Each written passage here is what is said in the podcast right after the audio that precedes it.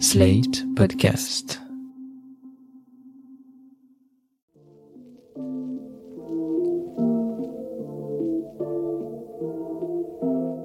Salut et bienvenue dans New Deal, le podcast Slate Ifri TTSO qui décortique l'actualité américaine en compagnie de Laurence Nardon, responsable du programme USA à l'Ifri. Bonjour Laurence. Bonjour Romain. Comme promis la semaine dernière, et pour compléter notre panorama de la politique américaine en cette rentrée 2022, on va s'intéresser aujourd'hui à ce qui se passe du côté républicain. Et bien sûr, nous allons parler de Donald Trump. Alors, Donald Trump est très en forme, il a repris les meetings, il en a tenu un en Pennsylvanie le 3 septembre. Le premier depuis ses déboires de l'été, vous vous souvenez, cette perquisition du FBI à Mar-a-Lago, la résidence euh, floridienne de l'ex-président, et qui a eu lieu début août. L'ancien président fait face à des poursuites judiciaires véritablement tous azimuts, mais ça ne l'empêche pas de soutenir des candidats très radicaux dans les élections à venir, et surtout de rester extraordinairement influent au sein du camp républicain. Sur ce sujet, faisons le point, Laurence. Oui, on continue à ne pas pouvoir parler du Parti républicain sans parler de Donald Trump. On se demande combien de temps ça va encore durer. Je vous rappelle qu'il a 76 ans, donc encore de très belles années devant lui, certainement. La question, plus largement, c'est aussi de savoir où va le Parti républicain, un parti qui aujourd'hui est composé de trois groupes principaux. Il y a d'abord la base de la droite chrétienne, conservatrice, réactionnaire. Cette première composante, elle a maintenant la Cour suprême de ses rêves, une cour peut-être trop zélée justement, notamment sur la question de l'avortement, on en a déjà parlé. La deuxième composante du Parti républicain, c'est la base populiste trumpiste, celle qui se retrouve dans le slogan MAGA, Make America Great Again. Cette base-là, elle adhère à la théorie de l'élection volée en novembre 2020. Alors ces deux premiers groupes dont on vient de parler ne sont pas forcément étanches, il y a des passerelles entre les deux.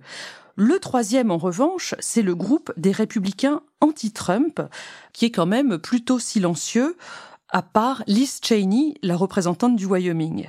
Ce qui est évident, c'est que les deux premières composantes de cette base républicaine, elles sont beaucoup plus nombreuses et beaucoup plus puissantes, et elles laissent Donald Trump en position de force pour les mois et les années qui viennent. Avant de regarder le rôle de Trump au Parti républicain, faisons un petit point quand même sur ses affaires judiciaires. Oui, il faut faire un point de temps en temps parce que les affaires sont très nombreuses et la justice avance lentement. L'ex-président, à l'heure actuelle, il est impliqué dans des affaires d'ordre politique, mais aussi dans des procès liés à la Trump Organization ou à sa vie privée. Alors, voici les principales d'abord sur le plan politique.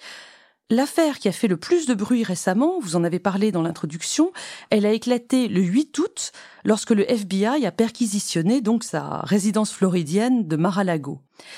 Le FBI était mandaté par le département de la justice pour chercher à récupérer des documents officiels classés secret défense pour certains, qui n'avaient pas été restitués par Trump après son départ de la Maison Blanche, et ce, malgré de très nombreuses réclamations officielles. Cette perquisition a eu des conséquences sur le plan politique? Dans les jours qui ont suivi, elle a semblé galvaniser les républicains en soutien à leur ex-président. Mais depuis, on a vu sortir des informations selon lesquelles des documents portant sur les forces nucléaires américaines avaient été retrouvés dans les 11 boîtes qui ont été récupérées par le FBI le 8 août. Si c'est avéré, ça pourrait amener Trump à être condamné au titre de l'espionnage acte de 1917. Et du coup, on voit bien que ses soutiens républicains sont embarrassés. Regardons par exemple Ron DeSantis, qui est le, ce gouverneur de Floride, possible candidat trumpiste pour les présidentielles de 2024. Il est pris entre la nécessité de se montrer loyal à Donald Trump, mais celle aussi de respecter le droit du pays, et il se montre extrêmement évasif sur le sujet de cette perquisition depuis euh, plusieurs semaines. Ça, c'est pour ce qui s'est passé cet été, effectivement. Mais il y a aussi la commission d'enquête sur les événements du 6 janvier 2021, l'assaut donné au Capitole. Et on se souvient des auditions télévisées qui ont eu lieu au mois de juin. C'est l'autre grande affaire politique. La commission d'enquête de la Chambre des représentants a mené des auditions. Alors c'était en juin et juillet. Elles vont reprendre en septembre, mais j'ai pas trouvé de date pour l'instant. La commission devrait conclure ses travaux à la fin de 2022 au plus tard et elle pourrait alors transmettre un dossier d'accusation au département de la justice. Le secrétaire à la justice, qui s'appelle Merrick Garland, aura alors la responsabilité de décider s'il engage ou non des poursuites judiciaires contre Donald Trump. Et puis, il y a une dernière affaire politique dont il faut parler, c'est celle de Géorgie. Romain, vous devez vous souvenir que après l'élection de novembre 2020, Trump avait fait pression sur les responsables du processus électoral en Géorgie pour qu'ils lui trouvent des voix supplémentaires. Il avait notamment appelé le 2 janvier 2021 Brad Raffensperger, qui est le secrétaire d'État de Géorgie, donc responsable du processus électoral dans l'État, et il demandait très précisément 11 780 voix pour remporter la Géorgie. Raffensperger avait refusé, ce qui était assez courageux puisqu'il avait été menacé par la suite. Il y a donc un procès qui est intenté par le comté de Fulton, là où se trouve Atlanta, la capitale, contre Donald Trump et un certain nombre de ses conseillers à l'époque. Alors ça, c'était pour les affaires du volet politique, mais il y a un autre volet, celui des affaires de corruption, et on en est où là-dessus? Oui, il faut parler aussi euh, des poursuites plus anciennes, en effet, pour euh, de la fraude fiscale, pour des estimations trompeuses de la valeur de biens immobiliers et d'autres faits de corruption euh, en général, en lien avec les activités de la Trump Organization. C'est très compliqué parce que certains des procès sont intentés par l'État de New York, d'autres par le district de Manhattan. Il y en a au civil, il y en a au pénal. Ce qu'il faut retenir, c'est que le directeur financier de la Trump Organization a plaidé coupable le 18 août dernier pour 15 chefs d'accusation. Un procès contre la Trump Organization aura enfin lieu le 24 octobre, les juges ayant refusé les manœuvres dilatoires intentées par le camp Trump ces derniers mois. Laissez-moi vous poser la question à 200 000 dollars. Quelle est la probabilité pour que Trump aille en zonzon? Cette probabilité, elle n'est pas nulle parce que euh, il y a vraiment des affaires gravissimes dans tous les sens, mais ça va prendre du temps parce que d'abord, euh, on l'a dit, la justice avance lentement, et puis les avocats de Trump vont faire appel dans tous les sens. Il faut donc attendre de voir.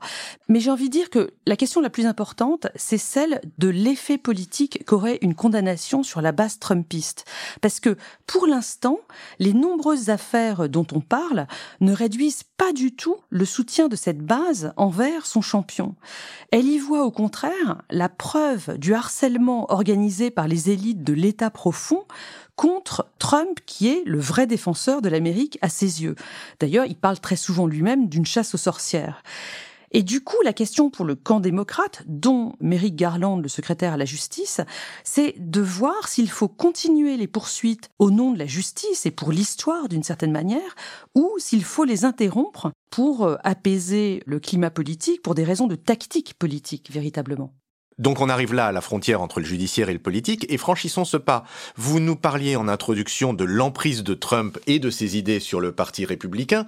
Eh bien, allons-y, Laurence. Oui, allons-y. Depuis le printemps dernier et jusqu'à ces derniers jours se sont déroulées les primaires pour les élections de novembre prochain. Il s'agissait de désigner les candidats pour la Chambre des représentants, pour le tiers du Sénat qui est renouvelé, et puis aussi pour les très nombreux postes au niveau des États, postes exécutifs comme les gouverneurs, mais aussi euh, les chambres législatives et puis euh, des postes judiciaires également. Dans les primaires républicaines, Trump a été extrêmement actif parce qu'il a soutenu environ 200 candidats.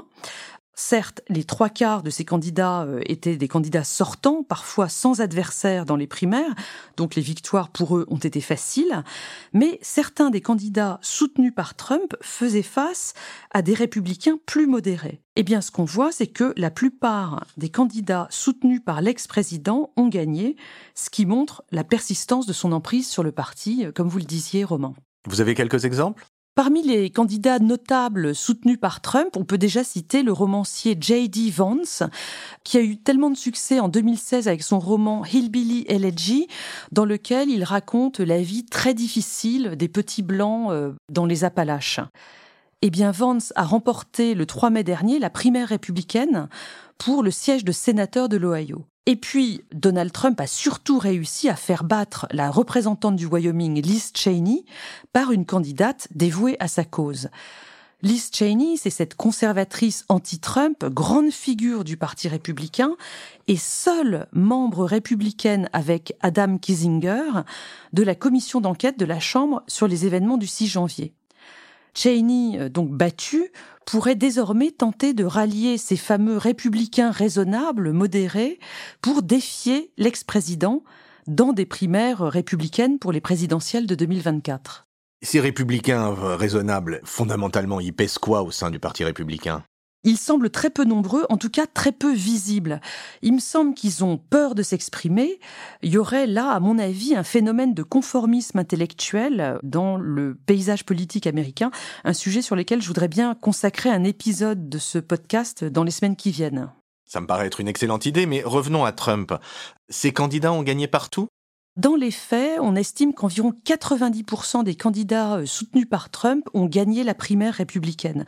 Il a quand même rencontré un certain nombre d'oppositions, notamment en Géorgie. Dans cet État, la plupart des responsables républicains déjà en poste et candidats à leur réélection l'ont emporté face aux candidats envoyés par Trump. On peut parler notamment du gouverneur Brian Kemp, du procureur général Chris Carr et du secrétaire d'État Brad Raffensperger, dont on a parlé il y a, deux minutes. Il faut évidemment y voir l'effet des pressions que l'ex-président avait exercées sur l'État au lendemain des élections de 2020. Donc la Géorgie a tenu tête à Donald Trump. L'inverse s'est produit en Arizona, où la plupart des candidats trumpistes ont gagné. Et ce qui est grave, c'est que si ces candidats remportent l'élection de novembre contre des démocrates, ils contrôleront le processus électoral pour les prochaines élections et notamment les présidentielles de 2024. Je parle de l'Arizona, mais c'est vrai pour tout le pays. Les candidats soutenus par Trump défendent tous la thèse de l'élection volée en 2020 et donc ils seront certainement dangereux pour l'intégrité de processus électoraux futurs. Et alors vous voyez quelle ambiance pour les élections générales Parce que maintenant que les primaires sont terminées, c'est ça ce qui va débuter. Les primaires étant terminées, la campagne démarre maintenant entre républicains et démocrates. Elle a commencé notamment en Pennsylvanie. C'est un État qui est très important pour l'équilibre politique du pays parce que il a voté Trump en 2016 et Biden en 2020. Il peut donc basculer d'un côté ou de l'autre. Il faut vraiment faire campagne de manière très poussée dans cet État. D'autant plus que en novembre prochain, un poste de sénateur de Pennsylvanie est à pourvoir, hein, celui du républicain Pat Toomey, qui prend sa retraite.